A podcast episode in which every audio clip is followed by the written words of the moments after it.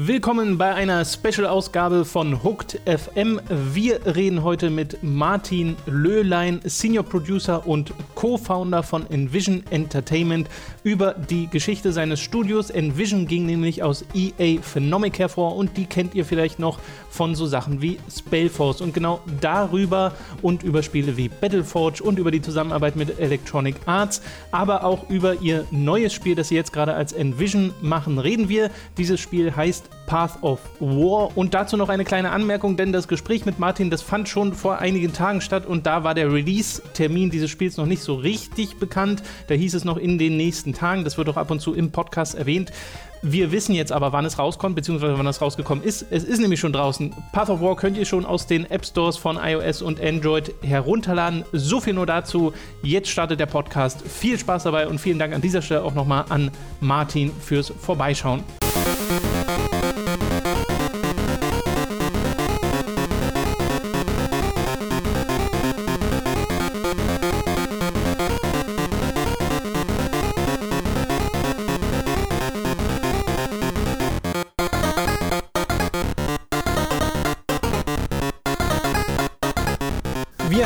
Den Martin zu sitzen von Envision.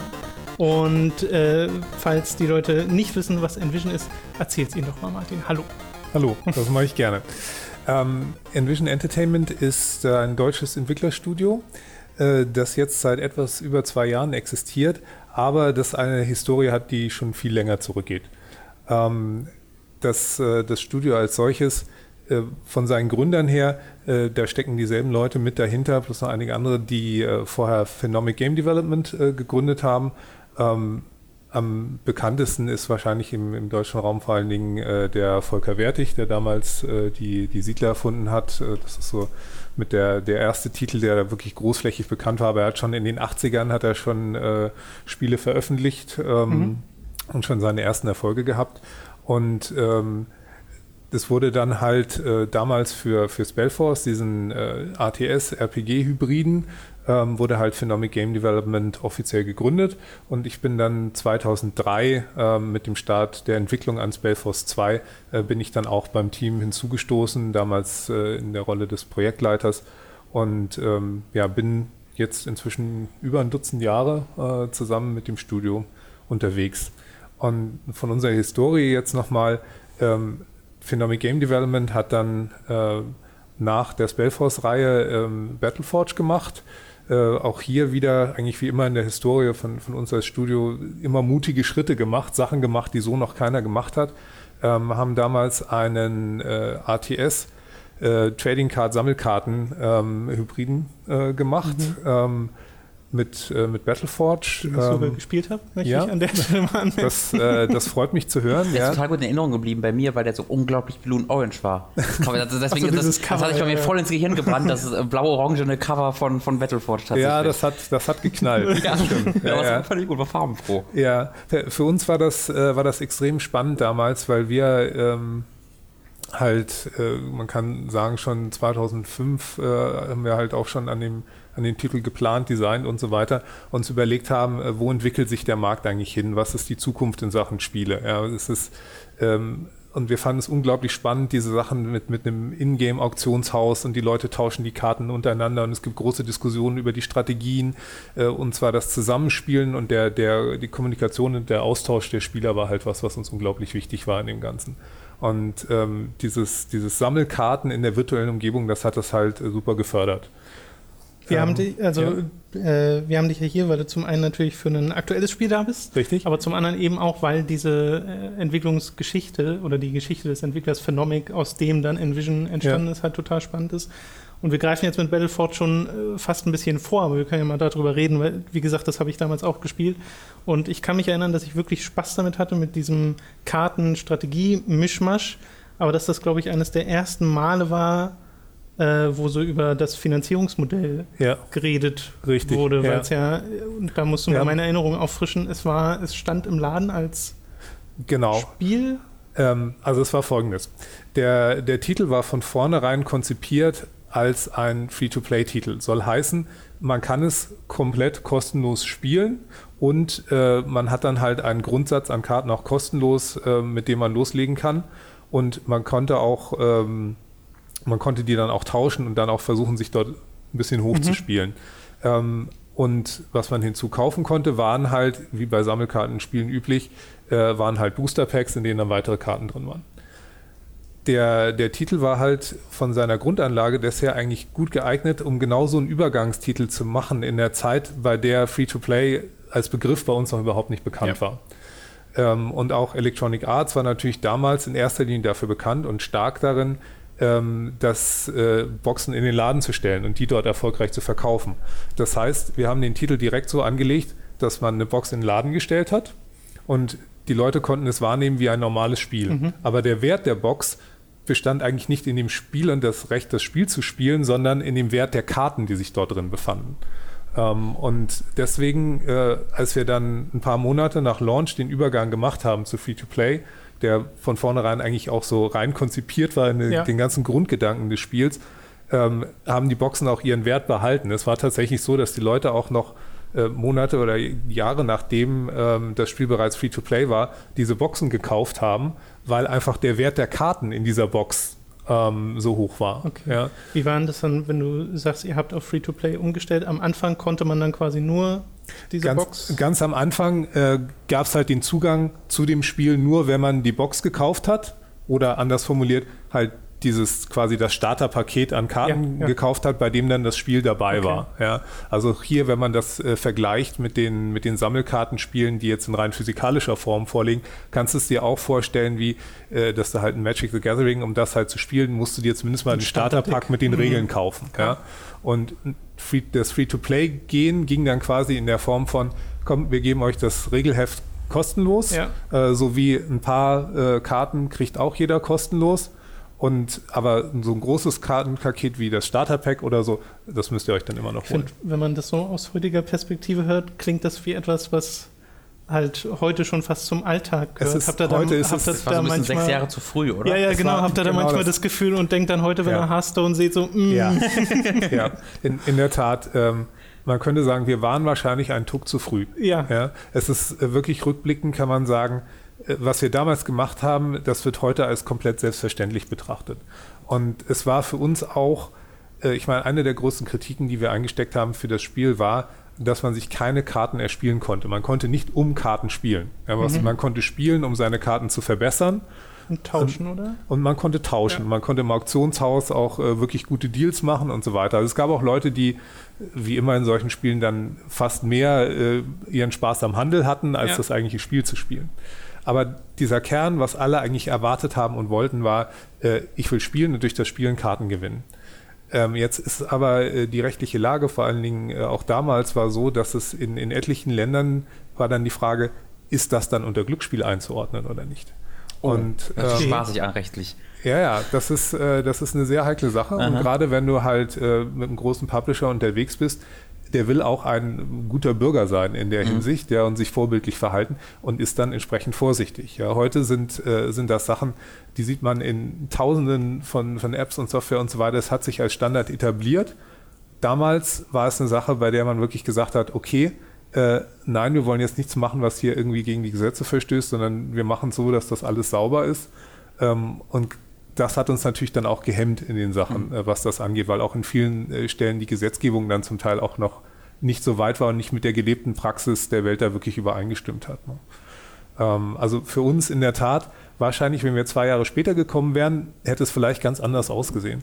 Genauso war es äh, bei, den, bei den Pressekritiken und auch dem, dem Feedback, das wir gekriegt haben von den Leuten. Ähm, das Spiel ist ja sehr gut angekommen. Ja, auch äh, gerade wegen der ATS-Mechaniken, die wir hatten, die in sich ja auch schon sehr innovativ waren äh, in der Art und Weise, wie, äh, wie man Einheiten ausgespielt hat, dass der Aufbauteil quasi nicht existent, sehr mhm. reduziert war, dass man direkt an der Front ausgespielt hat und so weiter.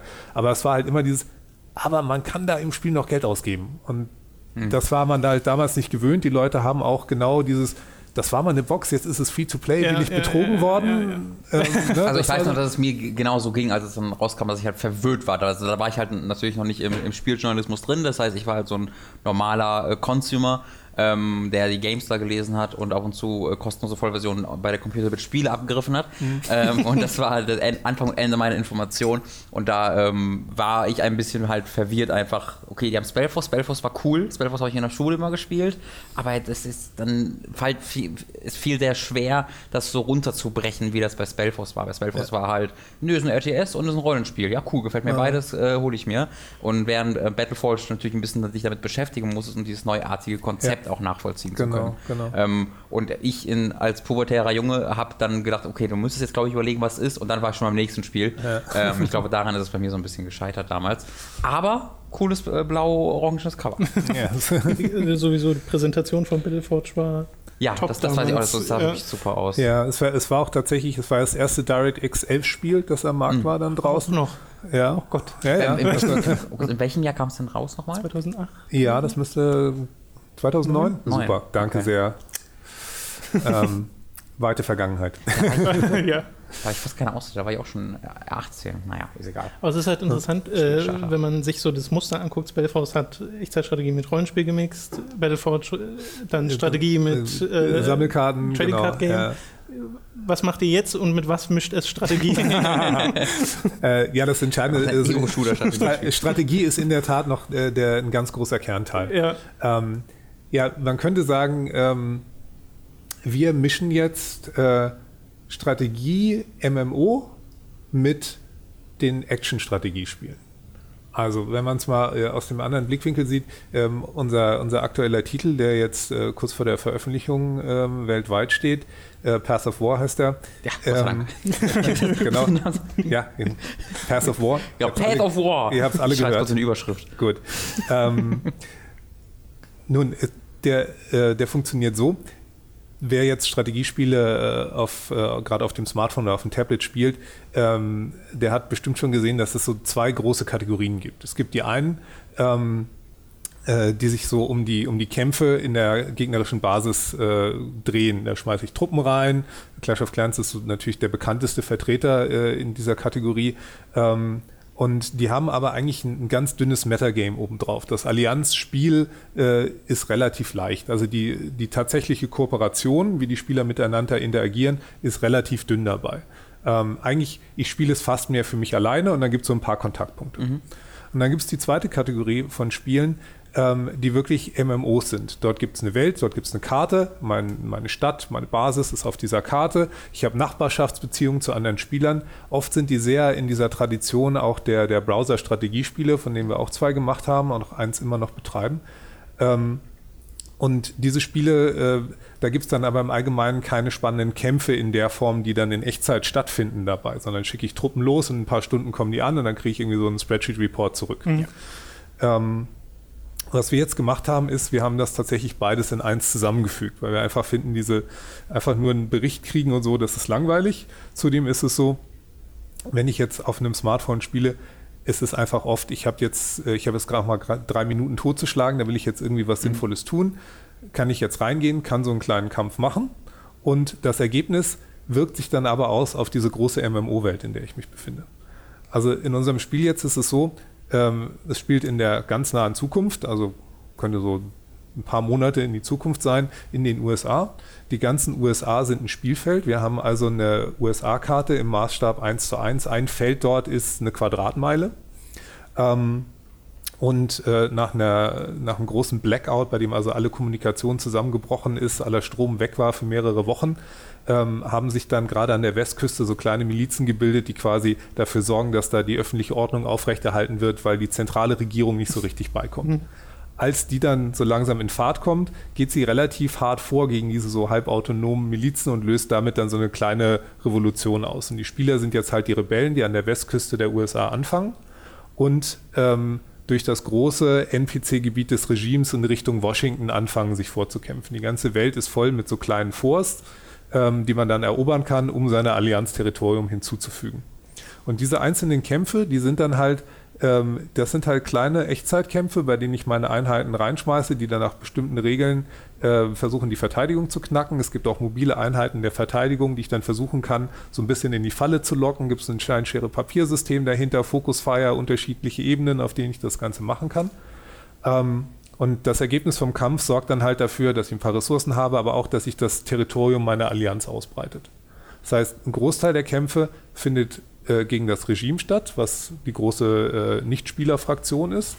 Aber während die Allianzen dann also in Richtung Washington ziehen, ähm, gibt es auch immer wieder Konflikte um so Schlüsselstädte. Nehmen wir jetzt mal Las Vegas oder so. Denn wer solche Städte in seiner Kontrolle hat, dem laden sich dann die Superwaffen auf. Und Superwaffen sind Sachen, die ich direkt auf der Map einsetzen kann. Also nicht im Kampf der eigentlichen Basen, sondern wenn ich direkt auf die Map gucke, kann ich dann zum Beispiel so eine Mother of All Bombs, das ist wie, wie so eine kleine Mini-Nuke ohne. ist das der Name von dem Ding? Ja, das Ding heißt, das Ding, das, das, das Ding gibt es wirklich, das sind so Fuel Air Explosives. Oh, okay. ähm, von der Wirkung her äh, haben sie halt die explosive Zerstörungskraft von kleinen Atombomben, machen auch ähnliche Pilzwolken, aber sind nicht radioaktiv.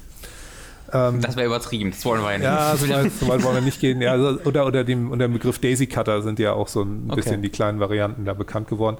Ähm, sowas kann man dann direkt auf der Map einsetzen. Ja, wenn man dann mal halt mit einem Gegner zu tun hat, mit dem man sonst Schwierigkeiten hat zu knacken, für solche Gelegenheiten hebt man sich dann diese Super Weapons auf.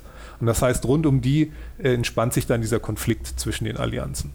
Und das ist so ein, das ist so ein bisschen dieser, der Grundgedanke bei dem Spiel. Auf der einen Seite habe ich halt so diese kleine, halt auf Mobile zugeschnittenen äh, Echtzeitkämpfe, ähm, bei denen ich wirklich gut taktisch vorgehen kann. Aber das Ganze bindet sich halt in diesen großen strategischen Krieg zwischen den Allianzen auf dieser ganzen USA-Karte ein. Und ähm, Zudem, das Spiel äh, bringt auch eine Story mit ein in das Ganze, nicht nur durch ein Intro, sondern es ist auch so, wenn dann Allianzen zum Beispiel halt Las Vegas einnehmen, dann gibt es auch durchaus mal Newsmeldungen. Wir haben so einen News-Kanal, der dann für alle Spieler halt sichtbar wird und dann kommt eine Newsmeldung so mit Nachrichtensprecher und sagt, hier, Allianz X hat Las Vegas von Allianz Y genommen und der Präsident hat dazu das und das gesagt und es ergeben sich dann immer noch so ein paar Hintergrundinformationen darüber, was auf der Welt passiert ist, was zu dem Blackout geführt hat, warum sich die Regierung so verhält, wie es ist und liefern so, dann noch so ein bisschen Zusatzinformationen. Reagiert dann die Story quasi dynamisch auf ja, die genau. auf das Schlachtenergebnis? Genau, genau. Genau. Okay. Ähm, Achso, nee, du wolltest noch sagen. Ja, und äh, was wir auch noch machen in dem Kontext ist, immer wenn solche Ereignisse dann stattfinden und die Story darauf einspringt, dann verändern wir auch ein paar Parameter in der Spielwelt, zum Beispiel dann äh, wurde halt in Las Vegas irgendwelche neue experimentelle Munition gefunden und für alle Spieler sind dann zum Beispiel die Panzer für die nächsten drei Tage halt nochmal so ein paar Prozent stärker. Dadurch verändert sich dann halt auch noch alle paar Wochen das Spiel mal so ein kleines mhm. bisschen leicht und man kann dann versuchen, das zu nutzen und nochmal äh, die Einheit jetzt noch ein bisschen zu pushen oder ein bisschen anders zu kämpfen. Ähm, wir, also wenn ich jetzt von Tom und mir rede, wir sind halt äh, im Allgemeinen ähm, nicht wirklich erfahren mit, mit Mobile Games im mhm. Konkreten. Und das, du hast da ja sehr schnell einen, einen fertiges Bild im Kopf formuliert. Mhm. Also wenn, wenn ich erstmal höre äh, Mobile Extra Strategie, jetzt unabhängig von eurem Spiel, sondern wenn ich mhm. erstmal die, die Genrebezeichnung höre, denke ich immer als allererstes an sowas wie Clash of Clans und denke mir so, ah, oh, mm, weil, weil, weil das für mich gefühlt und ich ich habe es nur einmal kurz angespielt, deswegen weiß ich auch nicht, inwiefern das unfair ist. Aber für mich im Gefühl ist es meistens irgendwie ein hübscheres Farmbild, wo du auf die vorgegebenen Knöpfe drückst, dass das Geld äh, kommt und ja. dann wird halt eine Zahl immer höher. Ja. Ähm, ich gehe mal davon aus, äh, und äh, du bist jetzt halt gerade hier, weil wir ja eure vergangene Entwicklerhistorie kennen ja. und wir Verfahren sie interessant halten. Ähm, und weil uns das halt glauben lässt, da wird ja sehr wahrscheinlich noch ein bisschen mehr hinterstecken, als wir machen jetzt Clash of Clans in äh, Amerika. Richtig. Ähm, deswegen würde ich mal fragen, also vielleicht irgendwie an einem konkreteren Gameplay-Beispiel, wie spielt sich denn konkret so ein, so ein Kampf, wenn du sagst, ein auf Mobile ausgerichtetes okay. Echtzeitstrategiekampf? Wie muss ich mir okay. das vorstellen? Um ähm, also das funktioniert so. Der, wenn wir jetzt mal äh, vor Augen halten, ähm, was, die, was die Besonderheiten dieser Plattform mhm. sind. Und jetzt äh, gehen wir mal direkt auf den Kampf ein. Ähm, es ist halt so, gerade wenn ich es auf dem Smartphone spiele, ich habe sehr wenig Platz. Ja, das Selektieren von Einheiten ist extrem schwierig. Ähm, das heißt, man muss es wirklich darauf optimieren, dass man mit einer relativ groben Eingabemethode trotzdem viel Spieltiefe erreichen kann. Äh, was wir gemacht haben, ist, dass äh, eine Basis, wenn ich sie angreife, ähm, die ist halt in ein Grid aufgeteilt. Das fängt mit relativ kleinen Grids an, äh, mit einer Breite von nur acht Feldern und auch einer Tiefe von acht Feldern, dann noch ein bisschen Aufmarschgebiet im Vorfeld quasi, geht dann aber hoch bis äh, 12 auf 18 Felder Größe für Kann eine Basis. so ein bisschen wie ein äh, Schachbrett. Okay. Ähm, Und ich hatte jetzt gesagt, Heroes of Might and Magic, aber Schachbrett ist besser. ist, ist in dem Fall noch, noch plakativer, Okay, genau. ja. Ja. Ähm, und äh, was ich jetzt mache, ist, äh, ich werfe jetzt meine Einheiten in die Reihen rein. Also die fahren immer, meine fahren dann immer von unten hoch in den Reihen. Ähm, und äh, muss halt zum einen jetzt mal darauf achten, die Verteidiger haben zum Teil stationäre Verteidigung, zum Teil auch mobile Verteidigung. Ähm, und das erste, die erste Komponente, auf die ich achten muss, ist natürlich, dass ich Steinschere papiermäßig das Richtige aussuche. Ja, wenn dort jetzt äh, eine Anti-Infanterie-Verteidigung ist, dass ich dann nach Möglichkeit halt mit einem, mit einem Fahrzeug rangehe, das dann halt bei einem NG-Nest halt auch gegen diese Infanterie besonders gut ist. Das, das ist das eine. Das zweite ist, ich möchte natürlich Fokusfeuer erzeugen, dass nicht mehrere von ihm gleichzeitig auf mehrere von mir schießen. Das heißt, da kommt es ein bisschen drauf an, die Einheiten dann im, im richtigen Bogen, genau im richtigen Abstand, dass sie dann passend draufgehen. Ähm, dann gibt es noch den Air Layer, dass ich dann versuchen kann, Focus Fire auch noch in die Ebene oben drüber zu ziehen. Und was es dann auch noch gibt, ist, ähm, dass dadurch, dass die Verteidigungseinheiten auch sich links-rechts verschieben und immer versuchen, dorthin zu fahren, wo jetzt ein Ziel ist, gegen das sie besonders gut sind, kann ich versuchen, sie in für sie ungünstige Positionen zu locken. Ja, das heißt, ich schaue mir dann die Basis an, die ich knacken will und überlege dann wirklich, okay, äh, jetzt werfe ich hier nach links eine Infanterieeinheit, das zieht dann hier diesen Jeep darüber, weil der versucht, die auszuschalten. Aber vorher sorge ich dafür, dass er dann als erstes an meinem Panzer vorbeikommt, der dann genau diesen Jeep aushebelt. Dadurch habe ich dann also die Möglichkeit, das wirklich so durchzuplanen, wie genau will ich jetzt äh, diese Basis knacken. Es ist halt, ähm, es ist ein asynchrones Gameplay, das heißt, der Verteidiger ist nicht da und greift ein. Er baut halt die Verteidigung auf, die ich dann versuchen muss zu knacken. Das ist einfach ähm, auf Mobile, äh, gerade auf, auf so einer Welt, du kannst nicht erwarten, dass der andere immer da ist oder willst warten, dass der andere da ist oder er darf auch keinen Nachteil davon haben, wenn er nicht gerade online ist. Deswegen halt dieses äh, asynchrone Gameplay. Und äh, was wir halt geschaffen haben damit, ist äh, eine Art Core Loop, bei der, also das, das Kernspiel als solches, das halt wirklich sehr planbar, sehr taktisch ist. Ja, du hast äh, Clash of Clans genannt. Ähm, in Clash of Clans zum Beispiel kommt es häufiger mal vor, äh, drei von meinen Riesen laufen nach links und zwei nach rechts und ich weiß eigentlich nicht genau warum und ich kann das nicht wirklich kontrollieren. Ja. Und bei uns ist es halt so, weil diese Kämpfe im Kontext des großen Ganzen sind und auch oft die Allianzen mal durchaus mal zwei, drei Tage im Vorfeld planen und sagen, jetzt wollen wir die überfallen und du nimmst das und du machst das und dann überlegst du auch, wie kann ich das knacken. Und dann wirst du nicht, dass es schief geht, weil sich das Ganze irgendwie unvorhersagbar verhält, ja, Mhm. oder weil du dich vertippt hast. Und deswegen haben wir so ein ganz klares, äh, planbares System, bei dem ich dann meinen Hirnschmalz halt mal einsetzen kann und gucken, wie kann ich das wirklich am besten knacken. Okay. Also nur ganz kurz nochmal, um, um das noch nur zu verfeinern, das liegt also im Grunde die, die Spielmechanik, das ähm, Taktieren im Kampf äh, besteht daraus, dass du quasi guckst, wo du die Einheiten platzierst und dann weißt du, welche, ähm, welche Verhaltensmuster sie Genau, dann an den Tag genau. legen und, das, und die führen sie dann äh, automatisiert wahrscheinlich Genau aus. Ne? das, ja. Also es ist Es so ein bisschen wie so ein Puzzle eigentlich, oder? Ja, kann man so sagen, ja. Es ist, ist wie ein taktisches Puzzle. Okay. Und es gibt ein paar Elemente, die es halt noch dynamischer machen. Zum einen, dass ich dann natürlich immer noch äh, Einheiten nachwerfen kann, wenn ich sehe, wie sich entwickelt. Äh, Zum Zweiten ist es so, es gibt bestimmte Gebäude in der Verteidigung, wenn ich die zerstöre, dann laden sich meine taktischen Waffen aus. Das sind Sachen, die ich dann nochmal ganz direkt in der Basis platzieren kann. Dann kann ich halt nochmal äh, hier eine, äh, eine ferngelenkte Rakete oder so nochmal ganz gezielt einsetzen oder nochmal eine Einheit heilen, die mich für, für mich so ein Schlüsselding ist. Das gibt mir dann halt noch so ein bisschen dynamischer die Möglichkeit einzugreifen, wenn ich auch merke, oh Mist, mein Plan läuft vielleicht nicht ganz so, wie ich es mir vorgestellt habe. Dann habe ich noch so ein paar Möglichkeiten, wie ich eingreifen kann, äh, um das in die richtige Spur zu lenken. Okay. Äh, Path of War ist ja ein iOS- und äh, Android-Spiel. Richtig, ne? ja. Das wann rauskommt?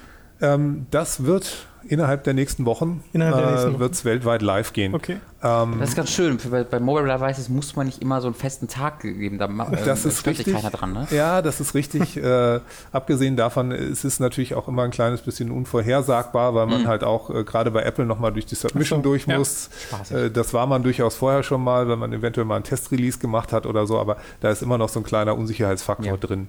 Ich wollte gerade fragen, was denn bei euch dazu geführt hat, dass ihr euch gesagt habt, okay, das nächste Spiel, das wir machen, ist ein Mobile-Spiel, Ja. ein Mobile-Strategiespiel. Äh, liegt es an bestimmten Inspirationsquellen? Liegt es an der Art und Weise, wie der Es Markt gerade aussieht? Weil wenn ich Strategiespiel im, im, großen, im großen Maßstab gibt es ja nicht mehr so viele. Also ähm, es liegt daran, dass es die richtige Plattform für diese Art Spiel ist, die wir jetzt machen wollten. Ähm, von unserem Hintergrund her, die letzten Spiele, die wir gemacht hatten, noch damals als EA Phenomic, waren ja äh, diese Browser-MMO-Strategiespiele. Ähm, und was wir damals schon gemerkt haben, sehr viele unserer Spieler sind halt auf uns zugekommen und haben gesagt, wann gibt es endlich einen Mobile Client? Wir wollen das Ding unbedingt mobile haben. Der Hintergrund ist nämlich der, dass wenn man diese Spiele spielt, bei denen man halt wirklich dann über Wochen oder Monate zusammen mit anderen kooperativ oder mit Clan gegen Clan, Allianz gegen Allianz spielt, ähm, dann will man dabei bleiben. Man will wissen, was geht ab auf der Welt, weil die Welt läuft ja auch rund um die Uhr. Ähm, und auch wenn man nicht äh, ständig online sein muss, aber manchmal passieren halt spannende Dinge und die möchte man dann auch mitkriegen. Ja? Und wenn du dann halt äh, gestern Abend äh, haben halt drei, vier Leute von uns irgendwie ähm, die Nachbarallianz überfallen, ich habe es nicht mitgekriegt, ich war gerade nicht online. Oh. Hm. Und ähm, auf Mobile ist es jetzt halt einfach so, Smartphones sind Kommunikationsgeräte. Und ähm, die, diese Spiele schreien einfach danach, diese Kommunikation ähm, mit sich dann halt rumzutragen, damit man mehr Teil dieser sich ständig entwickelnden MMO-Welt ist. Äh, und was wir jetzt halt haben, wir haben auch extra in das Spiel jetzt einen, äh, einen Ingame Messenger eingebaut. Also bizarrerweise ist es auf Mobile ja so, dass ähm, die ganzen Spiele, die haben einen Ingame Chat oder ein Ingame Mail System. Aber ich verwende mein Smartphone nicht zum Chatten. Ich verwende es, um Messages zu schicken mit WhatsApp, mit Google Hangouts, mit Facebook Messenger, mit Snapchat, was ja. auch immer, was ja. dein Ding ist. Ähm, und deswegen sind wir hingegangen und haben einen Ingame Messenger gebaut. Da ist so eine Mischung zwischen WhatsApp und Google Hangouts und den kann man auch wirklich konfigurieren. Man kann Gruppenkanäle selber anlegen, direkte Message-Kanäle. Man kann sagen, ich will Push-Nachrichten kriegen ähm, oder ich will keine kriegen. Also den Allianz-Kanal habe ich natürlich nicht abonniert, weil da geht es die ganze Zeit, äh, da wird irgendwie das Fußballspiel von letzter Woche diskutiert oder was auch immer. Ja. Aber wir haben uns unseren kleinen Kanal angelegt, Nordfront. Mhm. Und da bin ich dann halt mit zwei, drei anderen Spielern drin. Ich weiß, wenn die was schreiben, das ist relevant. Und das kommt dann halt als Push-Nachricht auf mein Smartphone. Ich sehe es vorne drauf, ich muss ja nicht mal das Spiel öffnen, ich muss nicht mal das Smartphone anschalten. Und dann äh, sehe ich schon, bin ich Teil der Kommunikation und ja. dessen, was Relevantes abgeht im Spiel. Und wenn es mich interessiert und ich habe Zeit, dann gehe ich rein, dann bin ich in einer MMO-Welt und ich sehe, die ganzen Angriffe auf der Map äh, werden visualisiert, wie sie stattfinden. Ich kann reingehen, ich kann die spectaten, ich kann selber mit dran teilnehmen. Ähm, und das erlaubt es mir natürlich noch ganz anders an dieser Welt teilzuhaben, die dort stattfindet. Und also deswegen war Mobile für uns einfach für diese Art Spiel, die diesen sozialen Kit äh, produziert ja, ja. und die Kommunikation fördert, einfach die richtige Plattform, weil es ist die Kommunikationsplattform unserer Zeit. Also es ist für euch sozusagen schon fast so die Evolution von dem, was ihr davor gemacht habt mit dem Browserspielen, weil man es dann halt, weil man noch mehr drin ist in der Sache? Genau, das kann man so sagen. Also ja. es war für uns eine konsequente Weiterentwicklung von dem, was wir dort gemacht haben. Worauf ich aber auf jeden Fall hinweisen möchte, ist, dass es für uns wichtig war, ähm, halt nicht einfach äh, ein Browserspiel jetzt nochmal auf Mobile zu machen, mhm. sondern das Genre nochmal neu zu denken für diese Plattform. Ja, und das, das sieht man zum Beispiel an dieser Tatsache, dass wir halt einen Ingame-Messenger gemacht haben und keinen Chatkanal, ja. ja, weil das ist einfach die Art und Weise, wie man kommuniziert auf der Plattform.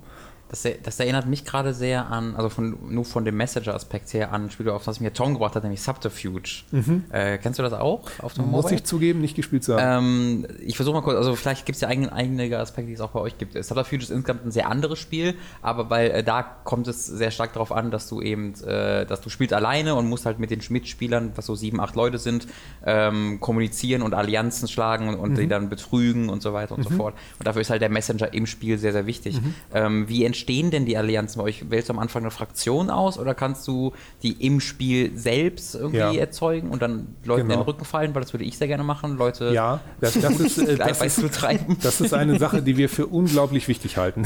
Leuten in den Rücken zu fallen. ja. Nein, die eine Welt zu haben, eine, eine Welt zu haben, die es ermöglicht, das zu tun. Ach so, okay. Das ist das, was nämlich die, die eigentliche Spannung bringt in dem Ganzen. Ja. Daraus entstehen die Geschichten, die man sich auch noch Jahre später erzählt. Ja. Mhm.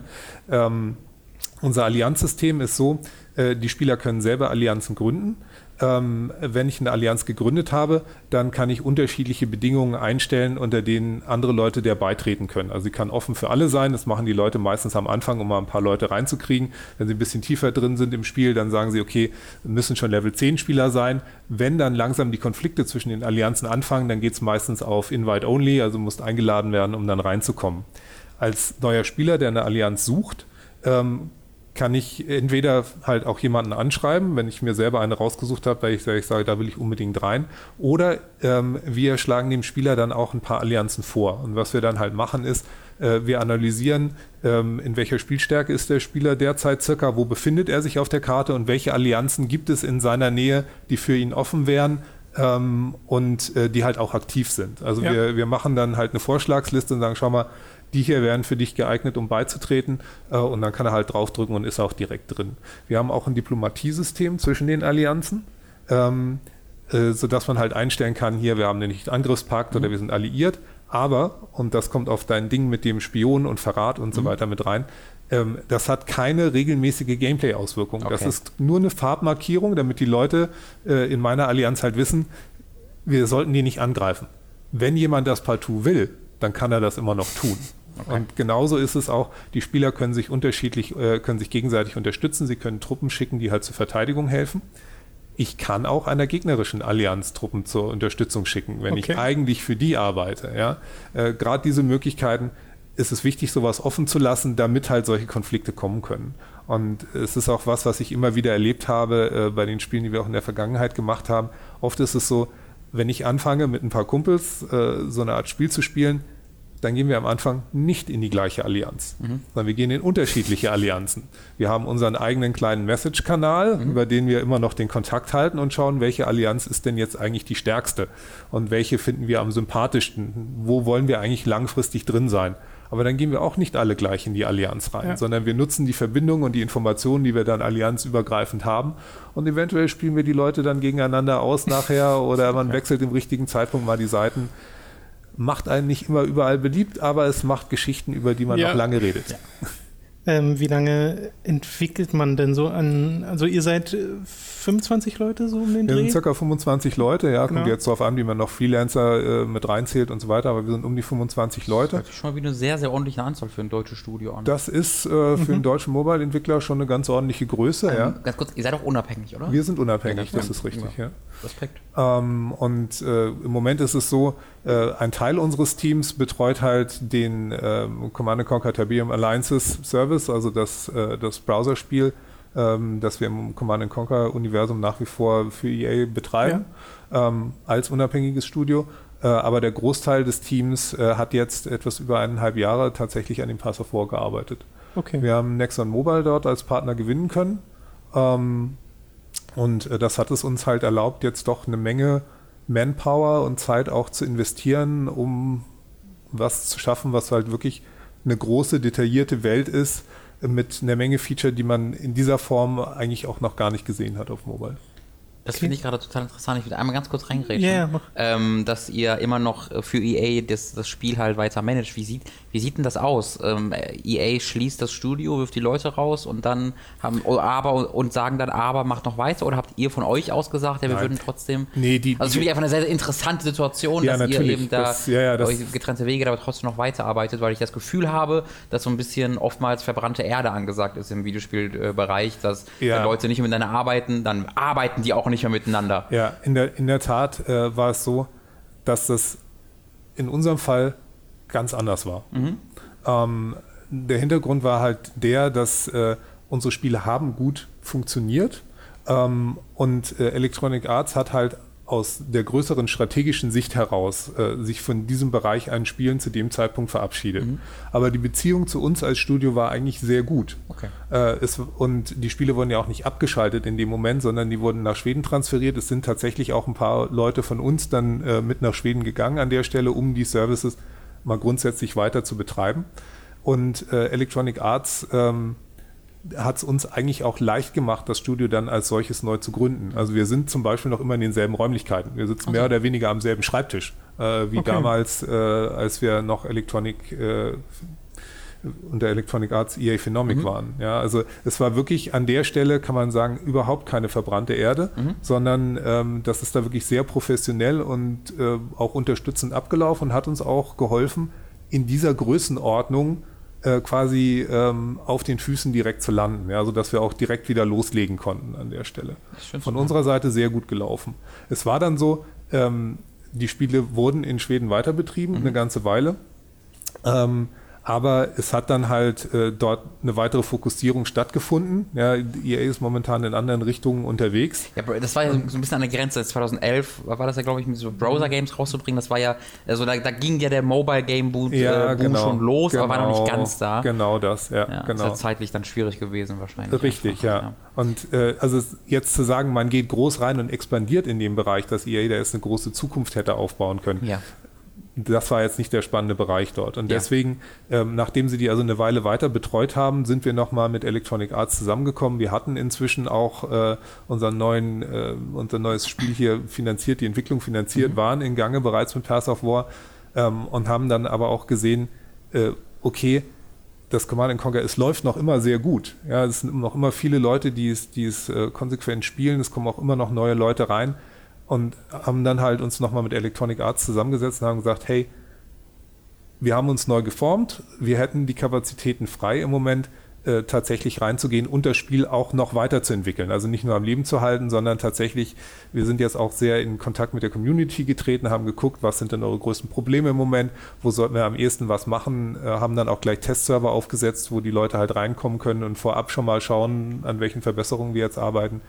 Ähm, und das hat sich auf jeden Fall bezahlt gemacht. Also von daher, das war echt ein Fall, überhaupt nicht in Richtung verbrannte Erde, sondern sehr konstruktiv äh, auseinandergegangen an der Stelle und deswegen auch in der Situation gewesen, dass man dann nach einem Jahr oder etwas länger sagen konnte, für uns beide hat sich die Situation jetzt so geändert, dass es sich tatsächlich lohnt, dass wir das jetzt für Electronic Arts weiter betreiben. Große Verantwortung, äh, ganz alleine die, das komplette Command Conquer Franchise am Leben zu halten. Ne? Dafür seid ihr verantwortlich. Ja, wir geben unser Bestes. Auch eine komische, hätte man auch nicht gedacht vor zehn Jahren wahrscheinlich. Ja, das, äh, das ist richtig, aber wir haben halt auch, ähm, wir haben auch etliche Fans bei uns drin und äh, etliche Leute, die auch schon aktiv der, der Franchise lange verbunden waren oder auch mit der Community schon lange in Kontakt waren. Ähm, deshalb, wir finden es natürlich auch klasse, die Möglichkeit zu haben. Na klar. Könnt ihr euch denn vorstellen, mal wieder zu sowas wie Battleforge oder Spellforce zurückzukehren? So ein PC-Spiel oder sogar Konsolenspiel wäre es ja dann heute wahrscheinlich. Ähm, also grundsätzlich äh, möchte ich das nicht ausschließen. Wir haben tatsächlich auch sehr viele Leute, die, äh, die uns auch immer wieder kontaktieren und auch ähm, äh, sowohl Spellforce als auch Battleforge sind zwei Titel, bei denen wir immer wieder Anfragen kriegen von Leuten, die sagen, oh, es war klasse, ich Ich- habe ich- es so äh, gern gespielt. Ich habe auch, als ich jetzt nochmal recherchiert habe, gesehen, dass es sogar so ein Wiederbelebungsprojekt für Battleforge gibt, Ja. wo Leute das selbst betreiben wollen und Richtig, richtig, richtig. Auch für, für Lord of Ul- Ultima, unser eines Browserspiel, Ja. gibt es auch ein Community-Projekt, das da, das da voll mit drin hängt. Ähm, das freut uns natürlich immer extrem, wenn wir sowas sehen, Mhm. weil ähm, dann zu sehen, ja, die Arbeit wird gewürdigt, auch wirklich langfristig, äh, das ist eine tolle Sache. Aber für uns ist es halt so, wir versuchen uns immer weiterzuentwickeln und ähm, Sachen zu machen, die es nach Möglichkeit so noch nicht gab. Und das ist für uns halt das, was wir, was wir spannend und was wir herausfordernd finden. Und im Moment ist es halt so, dass äh, gerade in dem Mobile-Bereich, ähm, da sehen wir halt etliche Sachen, gerade wie du sagtest, die halt nicht diese nicht, nicht oberflächliche Spiele sind, sondern die eine Tiefe bringen, aber eine Tiefe, die halt in der Art und Weise, wie wir diese Geräte nutzen, auch wirklich reinpasst. Ja. Da finden wir, gibt es noch eine ganze Menge un, äh, unbetretenes Feld. Ja. Und äh, da, das ist im Moment unser Fokus, da schauen wir momentan und wollen uns weiterentwickeln. Habt ihr da ein bisschen Angst, dass man so verdrängt wird auf dem Mobile-Markt von diesen großen Marken, die scheinbar irgendwie, wenn ich in den Google Play Store gucke oder so, alles zu alles so dominieren? Die mal Super Bowl aufkaufen mal eben und so, ja, zu ist- Details. Es ist, äh, ja, es ist natürlich, äh, das muss man ganz klar sagen, ähm, wir scheuen dort nicht die Herausforderung, Ja. um es mal so zu Okay. formulieren. Ähm, das ist momentan natürlich der heißeste Markt, den es gibt. Ja, er, ist, er ist riesig, äh, die Reichweite ist gigantisch. Ähm, die Titel, die ganz vorne sind, machen Unmengen Geld, aber es ist halt auch dieser typische Star-Markt, bei dem die Spitze ganz extrem viel macht und es dann einen Ja. großen Abfall gibt. Ähm, für uns ist es halt, äh, bedeutet das, ähm, wir schauen halt, dass wir das, dass wir das Risiko da mit einem Partner teilen, ja, ähm, jetzt allein reinzugehen und zu sagen, äh, als, als reines Startup ähm, äh, rein von sich aus hinzugehen und einen Titel in der Größenordnung, wie es das Path of War macht, das ist ja, wie wir gesehen haben, das ist ein großes Team, das lange dran gearbeitet Ja. hat, das ein großes Feature-Set mit einer Menge Tiefe da reingebracht hat. Wenn man sowas versuchen würde, im Alleingang zu machen, das super heikel. Ja, deswegen war es für uns wichtig, halt auch einen, einen starken Partner mit reinzunehmen, jemand, der auch diese Art von Spielen grundsätzlich versteht ähm, und der uns dann halt auch äh, nachher hilft und unterstützt, ähm, das Ganze breit bekannt zu machen da ist ja ganz wichtig bei den, bei den Mobile-Game-Sachen die Platzierung in den Stores, so diese Featured-Slots und sowas. Mhm. Wann und wie fängt man denn da an, so zu Apple zu gehen und zu sagen, hallo, könnt ihr bitte uns die nächste Woche, also müsst ihr, gibt es da ein Tribunal, vor das ihr steht und sagt, unser Spiel ist gut, deswegen bitte featured uns? Muss man eben mal 500.000 Euro rüberwachsen lassen? Wie, also, äh, wie sieht sowas aus? Wie macht man das? Ähm, ja, das Erfreuliche ist, äh, Geld kauft das nicht. Ja, ähm, das ist schön zu hören. Ja, ich, ich glaube, das ist, äh, ja, das, das, beruhigt auch mich als Spieler. Ja. ja. ja. Ähm, es gibt äh, ein paar Hinweise sowohl von Google als auch von Apple, was sie ganz gerne sehen mhm. äh, in Spielen. Und gut, mal abgesehen davon, dass die Plattform natürlich, dass man der Plattform natürlich gerecht werden sollte als solches, ähm, müssen die Spiele halt auch eine gewisse Relevanz haben im Sinne von ähm, das Ganze voranbringen, eine Eigenständigkeit besitzen, äh, ein hohes Qualitätslevel als solches besitzen. Mhm. Und ähm, ja, man hat die Möglichkeit, äh, das durchaus mal vorzustellen. Also gerade wenn man halt äh, mit, mit größeren etablierten äh, Publishern zusammenarbeitet, die haben dann natürlich nochmal eher einen Fuß in der Tür. Ähm, aber ob es dann nachher gefeatured wird oder nicht, man weiß es nicht. Okay. Ja, das sind, äh, das geschieht dort hinter äh, verschlossenen Türen, ist von außen nicht wirklich einsichtbar. Man muss halt versuchen, wirklich was zu liefern, was sich abhebt, was was Besonderes ist, was auch die Aufmerksamkeit der Leute auf sich zieht. Aber das vielleicht auch noch kurz, ähm, das ist auch eine Besonderheit, äh, die es im Mobile-Markt drin gibt. Ähm, das ist das Thema Mund-zu-Mund-Propaganda. Mhm. Ja, sie war schon immer stark bei Spielen, oft unterschätzt, wie viel tatsächlich bei einem Spiel, das das ernsthaft anregt, bewegt werden kann über reine Mund-zu-Mund-Propaganda. Und äh, gerade mit den Smartphones ist es halt so, ich kann es einem Kumpel auch mal eben zeigen. Der muss nicht zu mir nach Hause kommen oder gerade da sein, sondern es ist auch, ich, ich sitze in der Kneipe, ich sitze in der Straßenbahn oder sonst was und ähm, ich hole es halt raus und spiele es und mein Kumpel sieht es und ich zeige es ihm eben. Und wenn das Spiel dann für sich spricht, weil es einfach äh, schon offensichtlich ähm, diese eine gewisse Attraktivität ausspielt, sei es durch Spieltiefe, sei es auch durch einfach eine gewisse optische Qualität, ähm, dann ist halt ein Interesse geweckt und dadurch äh, kann es auch nochmal eine ganze Menge Aufmerksamkeit über den Kanal zu sich mhm. Wir haben jetzt noch gar nicht äh, darüber gesprochen, wie man, äh, wie sich Path of War finanziert. Ist das äh, Free-to-Play? Es ist ein Free-to-Play-Spiel, ja. Stimmt, ähm, Details, ne? Ja, ja. Details, Details. das ist mir gerade gar nicht ähm, aufgefallen. Also man kann es äh, kostenlos installieren. Ähm, es gibt eine Premium-Währung, die man sich für Geld holen kann.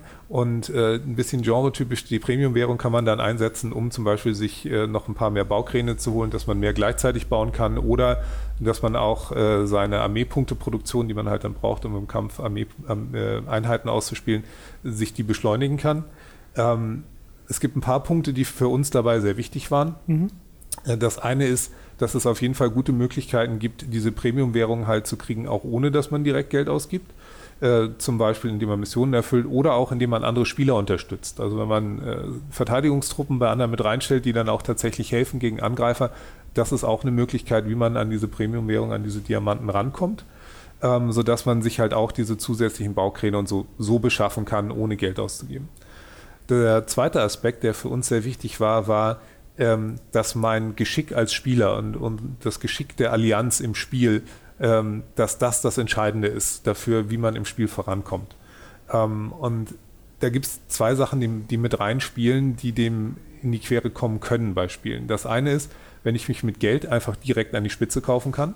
Das ist natürlich in so einer MMO-Umgebung, wo ich eine Nachbarschaftsbeziehung habe, wo ich äh, Basen habe, die neben mir sind, die sich ja. mit mir äh, über den Kontinent bewegen. Bei uns sind diese Basen ja mobil und so, aber man bewegt sich dann doch mit einem ähnlichen Tempo. Wenn dann plötzlich einer durch die Decke geht, weil er eine Menge Geld ausgegeben hat und ich habe mich nebendran abgerackert und dann haut er mich um, wollen wir nicht. Das Zweite, was aber oft übersehen wird, ist, ähm, dass es genauso problematisch werden kann, wenn die Spiele mit übermäßigem Zeiteinsatz äh, genauso aus dem Ruder laufen können. Ähm, weil was wir halt oft sehen ist, ähm, in, wir haben es bei unseren Browserspielen damals auch sehr deutlich gemerkt, viele unserer wertvollsten Spieler, und zwar wertvoll im Sinne von der soziale Kit, der so die Allianzen zusammenhält. Die Spieler, die die anderen mitmotivieren, die die Ziele vorgeben, die dafür sorgen, dass die Allianzen sozial funktionieren. Das sind oft Leute, die auch im normalen Leben halt gut eingebunden sind, ja, die einen Job haben, die eine Familie haben und sonst was. die können keine 24 Stunden am Stück im Spiel verbringen.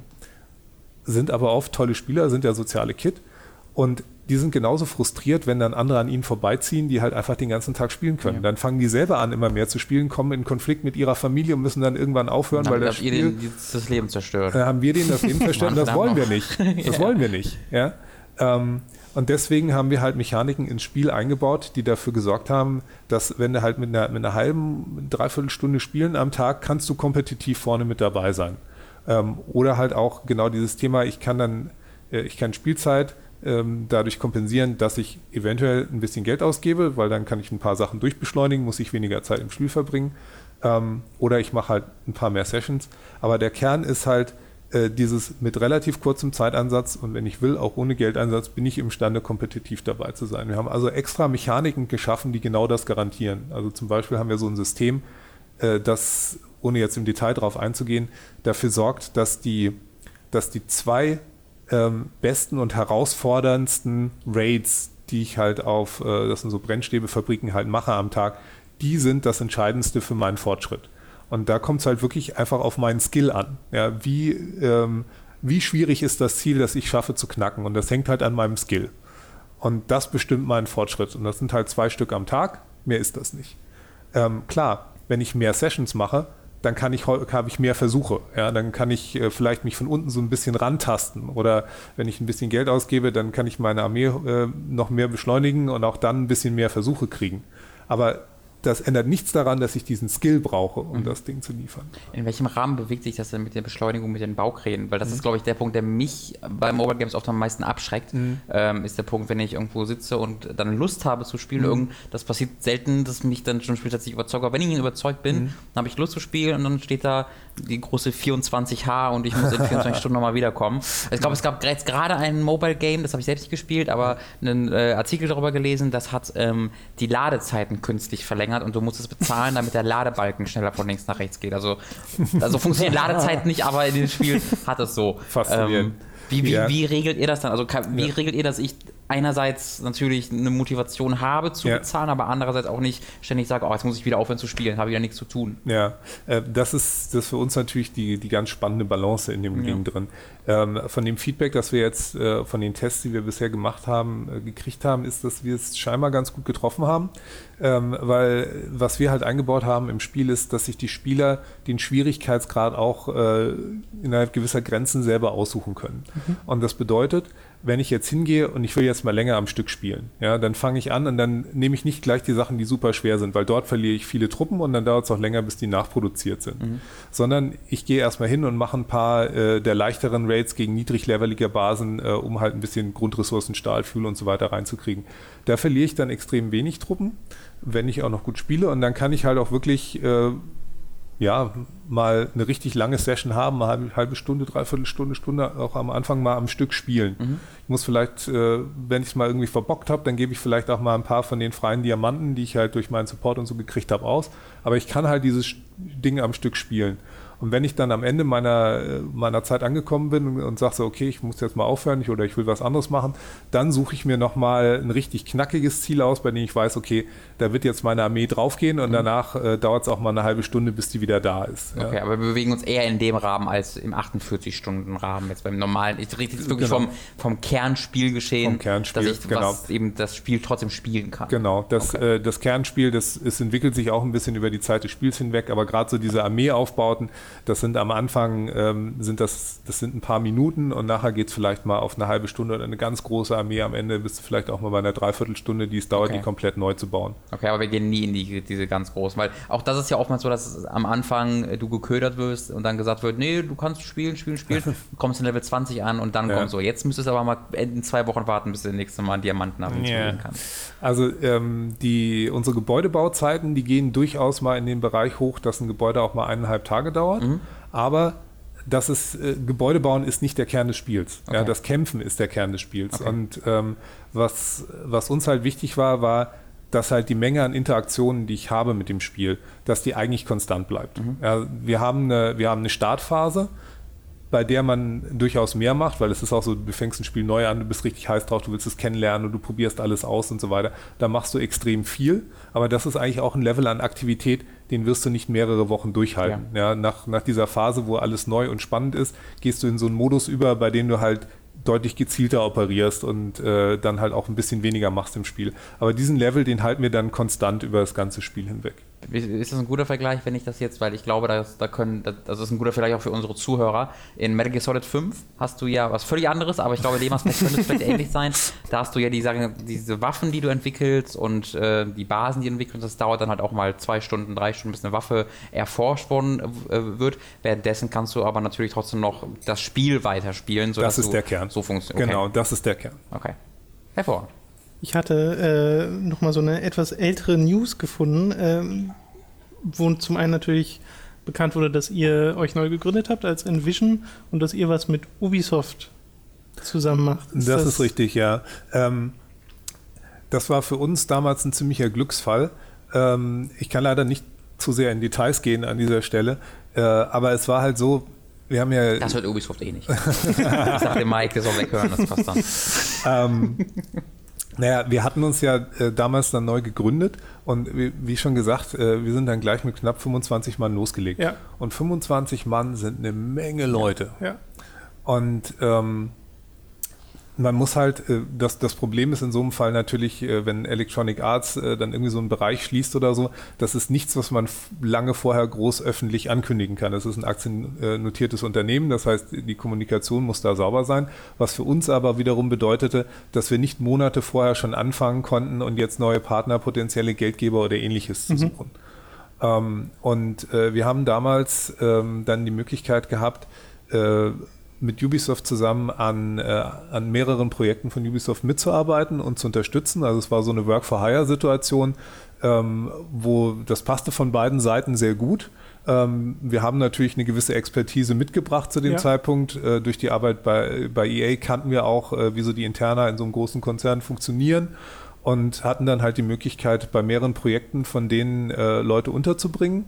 Ein Teil von uns hat dann bereits an Prototypen, an Design gearbeitet für das neue Spiel, aber ähm, ein großer Teil des Teams war dann zunächst mal damit finanziert, äh, dass sie halt an Ubisoft-Projekten mitgearbeitet haben. Das hat uns dann die Zeit und die Luft verschafft, ähm, halt einen Partner für das Pass of War zu finden mhm. und das entsprechend vorzubereiten, dass wir dann ähm, nach äh, circa sechs Monaten dann die anderen Leute so nach und nach in das Team mit integriert haben und uns dann wieder auf unseren Titel fokussieren konnten. Okay, also habt ihr nicht äh, jetzt irgendwie an einem Spiel für Ubisoft gearbeitet, Nein. sondern sie bei mehreren Spielen unterstützt? Genau. Okay, ja. alles klar. Ähm, und dann noch eine Frage, die äh, was ich ganz äh, spannend finde, weil die Situation halt auch wieder hier so ein bisschen komisch ist. Ihr habt Spellforce 1 und 2 gemacht. Ja. Jetzt kommt nur Spellforce 3 raus von halt anderen Entwicklern. Ja. Ist das, äh, wie kommt das bei euch an? Kommt da irgendwie das vielleicht sogar so Kontakt. ein genau, gibt es irgendwie Kontakt oder ist man so, ja, okay, jetzt machen halt andere Spellforce weiter? Also es ist natürlich, es fließt viel Herzblut in die Spiele ja. rein. Ja, das ist so. Ähm, und äh, ich glaube, die, die Spielebranche äh, ist auch etwas, wo das nochmal, man merkt es den Spielen auch an. War das Herz dabei oder war das jetzt nur mit, mit Verstand äh, halt runterentwickelt, wenn man ja. so will. Und bei den ganzen Sachen, die wir gemacht hatten, da waren wir mit Herzblut dabei. Und dann ist es natürlich so, wenn man sieht, so, hm, das läuft jetzt weiter, da machen andere was. Wird das unserer Vision gerecht? Wird das dem, was unserem Qualitätsanspruch ist, gerecht ja. oder nicht? Ähm, viele von uns haben sich die Sachen nie näher angeguckt, einfach aus, aus Angst. ja. Äh, ist gar nicht so, also ich wollte mir das heute näher angucken, es ist sehr schwierig, da was wirklich es gibt zu finden, noch nicht so viel, tatsächlich, ja. obwohl es dieses Jahr rauskommen soll. Also ja. ist vielleicht gar nicht, gar nicht so, also man kann gar nicht so viel herausfinden tatsächlich zu Spellforce 3 bisher.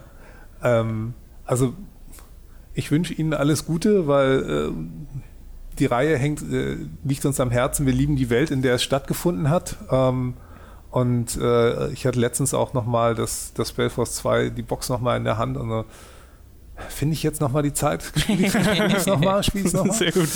Also ich habe jetzt auch durch, durch die Einladung von dir, von dir auch nochmal Bock bekommen, weil das für mich ein sehr nostalgisches Spiel halt ist. Also als Spell, ja. wann ist Spellforce 1 rausgekommen? 2002? Das ist Ende 2000 3 rausgekommen. Drei, okay. Ja. Und man, ähm, da war ich, also da wurde ich gerade äh, 13, 14. Mhm. Da war ich auf dem Gymnasium und habe, also das, da, da, da sind sehr viele Erinnerungen äh, dran Mhm. geknüpft. Ähm, und äh, deswegen ist das für mich auch sehr, sehr nostalgisch. Äh, da glaube ich, muss ich nochmal einen, einen Blick drauf werfen, tatsächlich, ob man das noch spielen kann heute. Weil gerade gerade so Rollenspiele altern ja auch ein bisschen, ne? so 3D-Rollenspiele. Ja, ja. Wenn- du es machst, dann sag mir nochmal Bescheid, wie es war. Äh, Okay. ich, ich finde, ähm, es ist uns, finde ich, ganz gut gelungen, eine, äh, gut, ich soll es nicht sagen, aber es klingt so wie auf die Schulter geklopft, aber wir haben auch immer versucht, so eine gewisse Zeitlosigkeit in die Optik reinzukriegen. Ja. Ähm, gut, ich persönlich, äh, ich bin ja bei Phenomic bei Spellforce 2 eingestiegen, das heißt, mit dem Einser bin ich gar nicht so verbunden an der Stelle. Das, äh, das Zweier ist das, in das ich das erste Mal so, so richtig äh, involviert war.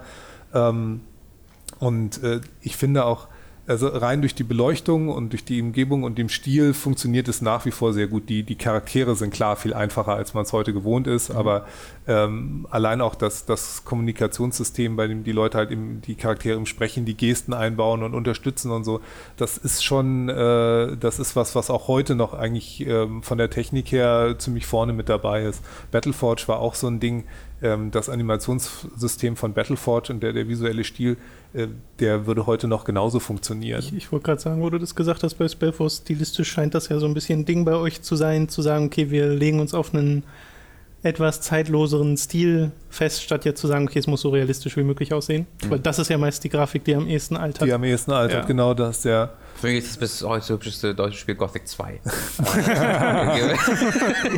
das war Anfang und Ende der deutschen Technik. Ja, es ist, äh, Ähm, ich meine, der, der zweite Aspekt, der reingeht, ist natürlich, du, du willst nach Möglichkeit ähm, mit möglichst vielen Geräten kompatibel sein, auf möglichst vielen Geräten Mhm. gut aussehen. Und äh, das kannst du auch am besten erreichen, wenn du es halt, wenn du einfach den Stil auf den Punkt bringst und nicht Ja. versuchst, jetzt optisch das absolute Maximum äh, in, in Realismus rauszuholen. Standet ihr zu einem irgendeinem Zeitpunkt denn mal in Kontakt mit Nordic Games? Weil ich habe diesen Publisher als einen sehr, ähm, ja, sehr offenen, so äh, den Eindruck gewinne ich, dass wenn sie sich irgendwelche Serien akquirieren, da Mühe geben, die Originalentwickler auch dran teilzuhaben. Ich glaube, bei Darksiders versuchen sie so ähnliches gerade. Ähm, Gab es da irgendwie was bei euch? Ja, der, der Kontakt ist da. Ja. Ähm, aber grundsätzlich, wie gesagt, wir, wir versuchen uns immer weiterzuentwickeln. Und auch wenn das Herz an den alten Sachen hängt, ähm, für uns ist es das Spannende, immer neue Wege zu gehen. War das ja, sogar eine bewusste Entscheidung, eben nicht an Spellforce weiterzuarbeiten? ja. Interessant. Okay. Also äh, wir hätten ganz klar, wir hätten die Möglichkeiten gehabt, ähm, äh, zurückzugehen Mhm. und äh, Sachen von, von früher zu machen und auch, wie gesagt, auch bei Battleforge, es gibt sehr viele, die jetzt nach einem nochmal gefragt haben, hey, könnt ihr das nochmal, die Zeiten haben sich geändert, äh, die Wahrnehmung ist anders, ihr könnt andere Dinge jetzt machen, auch geschäftsmodellmäßig, als damals möglich war. Ähm, aber für uns, selbst es- es wäre schon irgendwie cool, es nochmal zu machen und äh, wir haben da auch noch eine Rechnung irgendwie offen. ähm, aber äh, wie gesagt, man, man entwickelt sich weiter, die Umgebung entwickelt sich, entwickelt sich weiter und dann hinzugehen und zu sagen, das ist was von vor fünf Jahren, das Ja. ist was von vor zehn Jahren.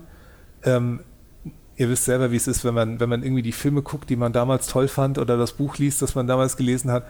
Oft funktioniert es nicht mehr. Ja. Es ist, die Zeiten haben sich geändert, die Wahrnehmung hat sich geändert und vieles, was in der Erinnerung toll ist, ist jetzt aus der neuen Perspektive erscheint dann blass. Wobei ja gerade bei Battleforge es irgendwie andersrum war. Also ihr wart zu weit und der Rest war noch nicht hinterher. Und gerade jetzt mit dem mit den ganzen Mobiles, also Ja. ich könnte es mir halt auf einer mobilen Plattform total gut vorstellen, dass das Spielprinzip Ja, ja das, das ist richtig. Auch dort von der, von der Art, wie, das, wie wir das äh, RTS kondensiert hatten, ja, auf, auf relativ wenige Klicks, Ja. ähm, ließe sich durchaus umsetzen. Und das, das äh, Ding ist ja auch, wenn ich jetzt sage, okay, ich mochte Spellforce total gerne damals, dann kann ich ja immer noch zurückgehen und Spellforce spielen. Ja, Battleforge, Kann man das, Ja. geht, Geht das, ja leider funktioniert nicht das auf aktuellen PCs? Ist, ist Spellforce? Also Spellforce Ja. 2 garantiert. ja, ne? Spellforce Okay. 2 auf jeden Fall. Okay. Ja. Wäre, wäre das überhaupt möglich, ein mit aktueller Technik ausgestattetes ähm, RTS-Rollenspiel mit 20, 25 Mann heute zu entwickeln. Ähm, kannst du ja mal kurz, kurz umschreiben. Also nur, nur mal ganz, ganz theoretisch, weil ähm, wenn du dir halt, oder wenn ich mir heutzutage die ähm, Teamgrößen von AAA-Spielen angucke und ja auch was ein Blizzard in StarCraft 2 reinballert, ist es ja, ähm, ja nicht mehr, also nicht mehr feierlich eigentlich, wie, wie riesig diese Teams sind. Deswegen wäre sowas überhaupt machbar oder müsstet ihr da sagen, okay, jetzt müssen wir erstmal 100 Leute einstellen? äh, ähm, tja. Ähm, man kann mit einem guten eingespielten Team ähm, kann man schon sehr viel erreichen. Also jetzt äh, gerade so die, die Teamgröße 25 Mann, die wir mhm. momentan sind. Wir sind gerade wieder ein bisschen leicht äh, am Wachsen im Moment, haben auch mal wieder äh, ein paar Leute eingestellt, haben auch noch ein paar Stellen offen. Ja, stimmt, habe ich auch auf die Jobseite gesehen. Genau. Äh, kann man sich bewerben. Ähm, Envision-entertainment.de kann man auch mal drauf schauen. Moment. Wer, wer, Interesse hat, kann da mal reinschauen. Ähm, ja, es ist durchaus möglich mit so, mit so einem Team, gerade wenn es Erfahrung hat, äh, da noch richtig was zu reißen. Was halt aufwendig ist und wo dann gerade bei den ganz großen AAA-Produktionen halt äh, die gigantische Manpower reingeht, ähm, das ist halt, wenn du diese super realistische, detaillierte, große, nach Möglichkeit halt auch noch komplett freie Welt hast. Ja, da kannst du halt wirklich beliebig viel Manpower rein versenken. Und äh, genauso auch gerade diese wir alle lieben diese Open-World-Games, die uns diese Freiheit geben, uns frei zu bewegen. Aber das Spiel muss dann halt auch diese ganzen unterschiedlichen Pfade abfangen, darauf eingehen. Der, der Questbaum muss damit umgehen können, die Dialogbäume mhm. müssen damit umgehen können. Ähm, also ich würde schon sagen, dass man äh, mit, mit einem Team in der Größenordnung sehr, sehr viel reißen kann. Mhm. Ähm, aber halt optisch an das ranzukommen, was momentan absolute Spitzenklasse ist, da wird es halt schwierig. Ja. ja. Da muss man dann wieder, da muss man wieder einen eigenen Stil finden, ähm, der es einem ermöglicht, halt vielleicht nicht super realistisch zu sein, aber optisch einfach ansprechend, in sich schlüssig. Äh, dann kann man da noch immer viel erreichen.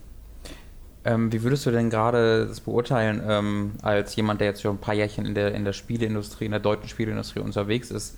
Ähm, ist es gerade einfacher, ist es schwieriger geworden, jetzt als, ich würde mal sogar sagen, als jemand einfach, der unabhängig äh, Spiele entwickeln möchte, äh, in, einem, in einem Team, was jetzt nicht nur aus zwei Leuten besteht, sondern vielleicht auch mal aus 10, 20. Ähm, würd, ist das für euch einfacher geworden, ist, weil es eben Mobile gibt, weil es vielleicht mehr kleinere Publisher gibt, oder ist es schwieriger geworden, weil eben nur noch die ganz großen oder die ganz, ganz kleinen Leute, Dinge eingestellt werden? Je mehr man, also wenn man, wenn man offen ist, sage ich mal, mhm. ist es äh, eigentlich leichter geworden. Weil es mehr, so offen in dem Sinne, äh, was du entwickelst? Was man entwickelt, okay. ja. Wenn man, äh, wenn man sich darauf festgelegt hat und sagt, ich will einen Top-RPG entwickeln, also wie wir es jetzt gerade eben hatten. Ne? Ich ja. habe ich hab hier mein 25-Mann-Team und ich will ja. jetzt äh, das super Projekt äh, reißen und ich will ein großes Budget dafür ranziehen, ja. um auch die Chance zu haben, ganz oben in den Charts zu landen dann wird es schwierig, weil es einfach in diesem Bereich, äh, im AAA-Bereich und so gibt es nur noch ganz wenige Player und die, die unterwegs sind, sind super stark und da steckt eine Menge Erfahrung. Wenn man da versucht, frisch reinzukommen, ganz schwer. Genauso ähm, der Mobile-Markt ähm, gibt es ganz viele Bereiche, die ein echtes Haifischbecken sind, einfach aufgrund des Levels, der schon unterwegs ist. Man muss ja bedenken, die Spiele, die dort, äh, die dort super erfolgreich sind, die sind nicht die sind vielleicht mit einem mittelgroßen Team gemacht worden, die sind zum, vielleicht mit einem 10, 15 Mann-Team, 20 Mann-Team gemacht worden, sind aber inzwischen seit drei Jahren am Markt. Und mhm. in den drei Jahren zum Teil mit dann plötzlich 20, 30, 40 Mann-Teams weiterentwickelt worden. Und gegen all diese Entwicklung, die dort war, tritt man an in dem Moment, in dem man neuen reingeht. Also wenn man sich diese Bereiche aussucht, da ist es schwer. Auf der anderen Seite ist es so, dass die Breite, die es momentan gibt und die Möglichkeiten, sich zu finanzieren und die Möglichkeiten, seine Titel dann auch an den Kunden zu bringen, die sind so vielfältig geworden, dass es da viele Möglichkeiten gibt, ob es jetzt über Steam ist oder ob du eine Finanzierung über das Kickstarter reinkriegst wobei das auch ein ganz spezielles Umfeld ist, ja. ähm, um ja, gerade also, also, zu sein. Ich habe, ähm, wir haben letztes Jahr ein bisschen mit, mit äh, Kingart gesprochen äh, bezüglich äh, die Zwerge, die mhm. ja gerade auf Kickstarter lief. Ähm, hatten, sie hatten auch eine ähnliche Erfahrung gemacht, dass halt die, mittlerweile so der, der Peak erreicht, äh, erreicht zu sein scheint bei Kickstarter und es jetzt halt schon wieder deutlich schwieriger ist, die ähm, die ja die, die Aufmerksamkeit zu bekommen, einfach weil, Richtig, ja, ja. weil auch amerikanische Magazine und auch deutsche Magazine halt sagen, ja, die werden nicht so wahnsinnig gut geklickt, die Artikel über Kickstarter, weil das mittlerweile schon so ein alltägliches Ereignis ist, dass, dass, dass du damit niemanden mehr irgendwie hervorlocken kannst. Richtig. Und inzwischen ist es auch so, dass man halt, äh, man, man, braucht, man braucht Glaubwürdigkeit auch dort für. Mhm. Man, man braucht einen Track Record, äh, um die Leute dort aktivieren zu können. Ja. Also es, die, die reine Idee äh, langt nicht unbedingt, sondern man muss auch jetzt viel mehr als früher noch zeigen, wir können auch liefern mhm. und, das, äh, und das die Glaubwürdigkeit haben, dass das dann halt auch was Gutes wird, was dort rauskommt.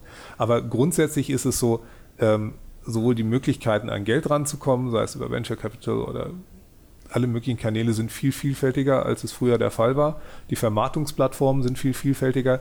Ähm, der Markt ist eigentlich viel transparenter geworden. Es gibt, es gibt so viele Nischen.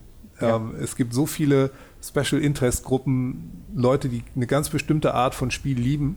Und wenn man, wenn man die auch wirklich klar identifiziert und sich bewusst ist, ich mache dieses Spiel jetzt nicht, um in den Top Ten Charts zu landen, sondern ich mache dieses Spiel, um genau diese Art von Spielern, den ich eventuell auch anhöre, um die glücklich zu machen, für die genau das richtige Spiel zu machen. Dann gibt es jetzt eigentlich deutlich mehr Möglichkeiten, als das jemals der Fall war. Ich habe jetzt gerade gesehen, gerade heute einen Artikel gelesen, dass jetzt auf Steam aktuelle Topseller irgendein Segelspiel ist. Weil das halt die so, krasseste Nische Naval ist, die seit. Ja, wie, wie? Naval Action. Naval Action, genau, die seit Jahren nicht bedient wurde und dann hauen sie ein Spiel raus. ähm, und da sind dann alle Leute ganz, ganz heiß. Segeln. Drauf. Ja, segeln. Warum, warum auch nicht? Ja.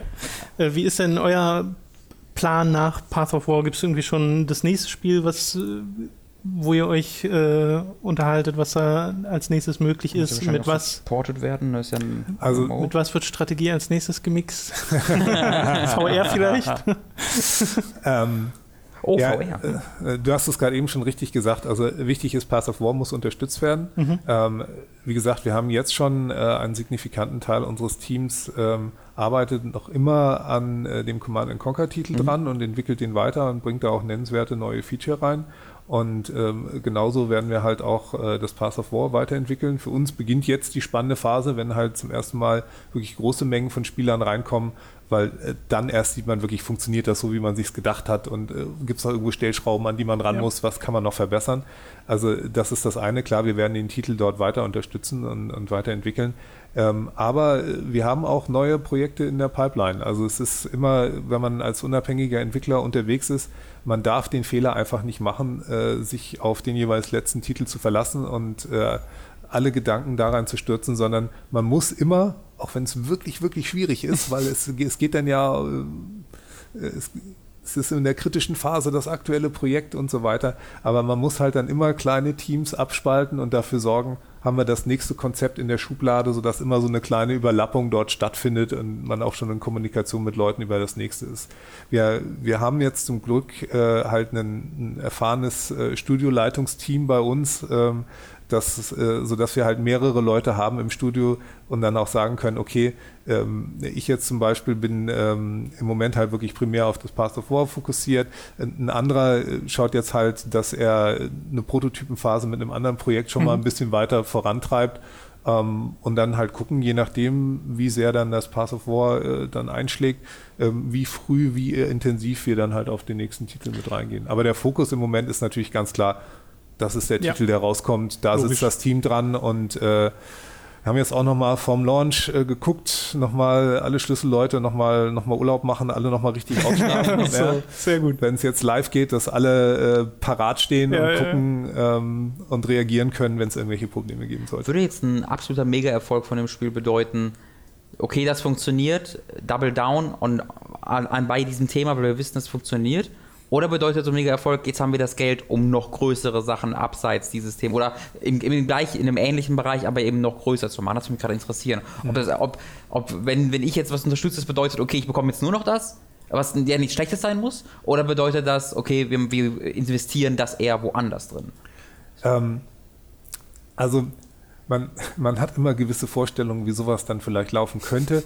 Ähm, aber ja, wir kennen das auch. Aber was, ähm, wenn man, wenn man guckt, was passiert ist bei, bei den Studios, die solche Erfolge schon mal hatten, was meistens passiert ist, in dem Moment, in dem ein Titel richtig durch die Decke geht, dann gibt es eine Phase, da saugt er alles auf. Mhm.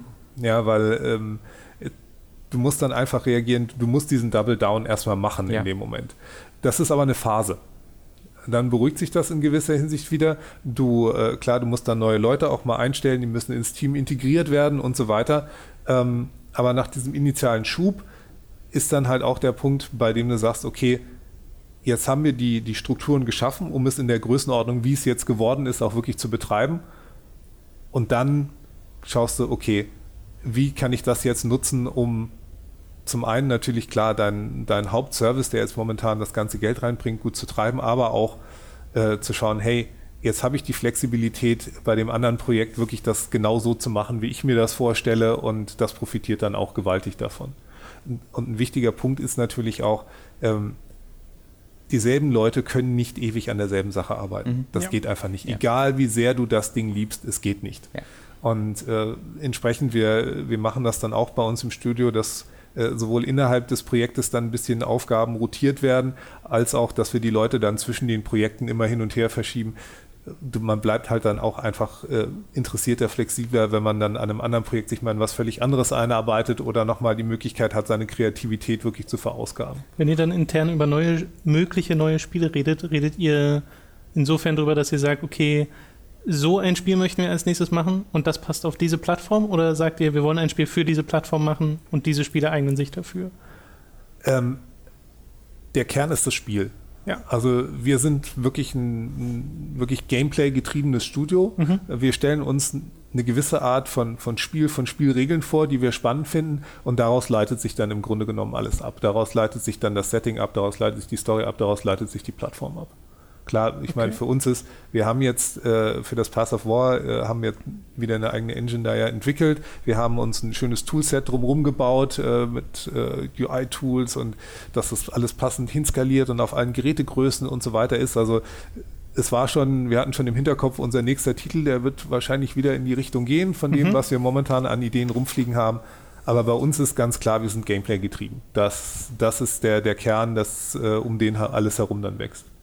Wunderbar. Ich okay. glaube, so können wir das dann auch abschließen. Vielen Dank für den Gastauftritt. Path of War kommt, also die nächsten Wochen war der, war der Release-Termin ja, genau, genau. für iOS und Android. Wir werden es dann wahrscheinlich nochmal Und ansonsten kann man, kann man euch noch irgendwo folgen? Twitter, Facebook, irgendwie sowas?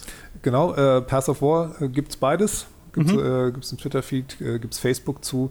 Ähm, die Path of War Webseite müsste Nächste Woche wird sie online gehen, okay. ähm, wenn alles so läuft wie vorgesehen. Aber ansonsten auf Facebook haben wir bereits die Präsenz, auf Twitter kann man genauso reingehen. Und äh, dann werden wir natürlich auch Bescheid sagen, wenn wir dann weltweit okay. äh, verfügbar sind. Die Links dafür findet ihr dann in der Beschreibung.